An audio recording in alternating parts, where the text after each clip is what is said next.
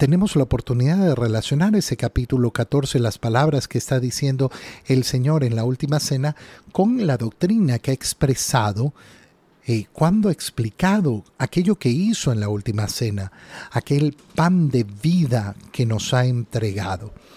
Y lo escuchábamos al Señor decir, mm, yo soy el camino, la verdad y la vida.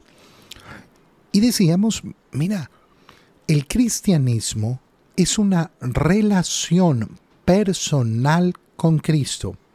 No es una relación con una idea, no es una relación con una doctrina, no es una relación con una fuerza, con una energía, no, es una relación con una persona, con Cristo.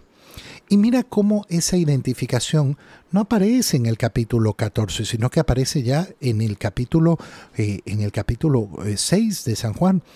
Yo soy el pan de vida.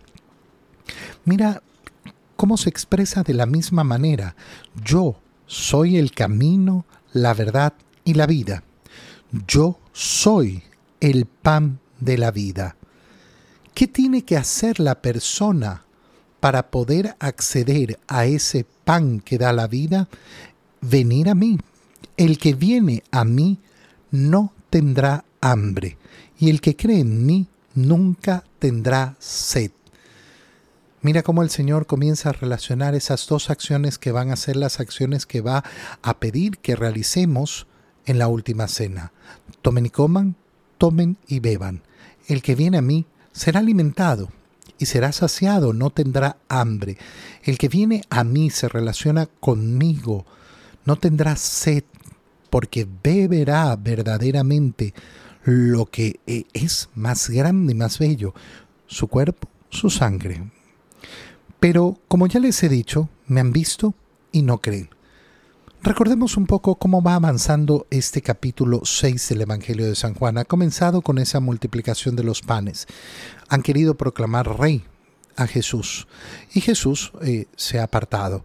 Ha salido en la noche al encuentro de sus discípulos que iban en la barca, pero no podían avanzar. Han llegado hasta el otro lado. Al día siguiente, parte de esa multitud, de esos cinco mil hombres que estaban ahí en la multiplicación de los panes, van hacia, hacia Cafarnaúm y encuentran a Jesús. Maestro, ¿cómo has llegado acá? Ya ustedes no me están buscando por el motivo correcto. Ayer me buscaban por el motivo correcto, pero ahora no. Ahora no me buscan por haber visto los signos, sino porque han quedado saciados. No trabajen por ese pan que perece, ese pan que no sirve. Trabajen por el pan que les da el Hijo del Hombre. Y continúan, eh, y continúan eh, eh, pidiendo, ¿no? Pero nosotros lo que queremos es hacer la voluntad de Dios. Bueno, hacer la voluntad, hacer la voluntad de Dios consiste en creer en aquel, aquel a quien el Padre ha enviado, que soy yo. Pero Moisés nos dio el, el maná. ¿Tú qué ofreces para creer en ti? Yo yo soy el pan de vida. Moisés no les dio pan de vida, porque los que comieron el pan que ofreció Moisés en el desierto, no, no era un pan para la inmortalidad. Yo, yo, de manera personal, yo soy el pan de vida, y el que viene a mí y cree en mí, verdaderamente no tendrá hambre y no tendrá sed. Pero yo se los he dicho y ustedes no creen. ¿Cuál es la pregunta inicial? ¿Qué tenemos que hacer para hacer las obras de Dios? Creerme a mí que soy el enviado del Padre, pero no lo quieren hacer. Pero en cambio, todo aquel que me da el Padre viene hacia mí, y al que viene a mí yo no lo echaré fuera. Todo aquel que busca a Cristo no es rechazado todo aquel que busca con corazón sincero a Cristo no es rechazado. ¿Qué se requiere para tener una relación con el Señor? Acercarse a Él. Así de sencillo. No se necesita pertenecer a un grupo especial, no se necesita tener influencias, no se necesita tener contactos, no se necesita tener palancas. Por eso las personas que funcionan siempre buscando la palanca, la palanca, la palanca. A mí me pasa mucho como sacerdote, que para cosas cotidianas y ordinarias La gente cree que van a lograrlo por palancas, porque no sé qué, porque no sé cuánto, porque explico quién soy. Mira, si está en mis manos hacer las cosas, las hago. Lo que gratuitamente he recibido, gratuitamente lo doy. No, no, hay, no hay más que eso. Cuando una persona no sale de esa mentalidad de la palanca, piensa, eh, usted pida por mí porque usted está más cerca de Dios. Si quieres estar cerca del Señor, lo único que tienes que hacer es acercarte. Lo único que tienes que hacer es acercarte. No hay nadie que te vaya a hacer una mejor palanca.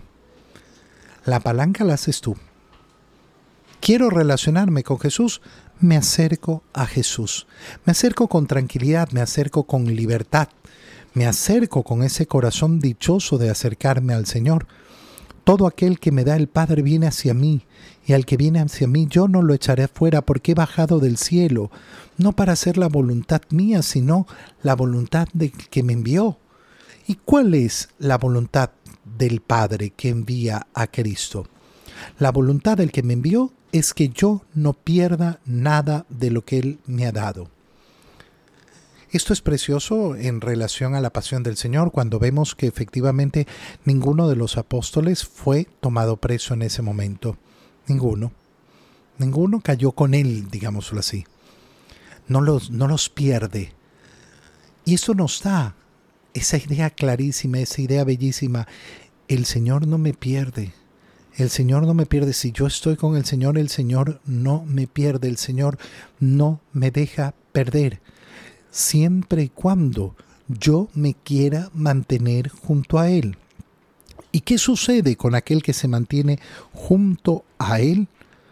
Bueno, que lo voy a resucitar en el último día.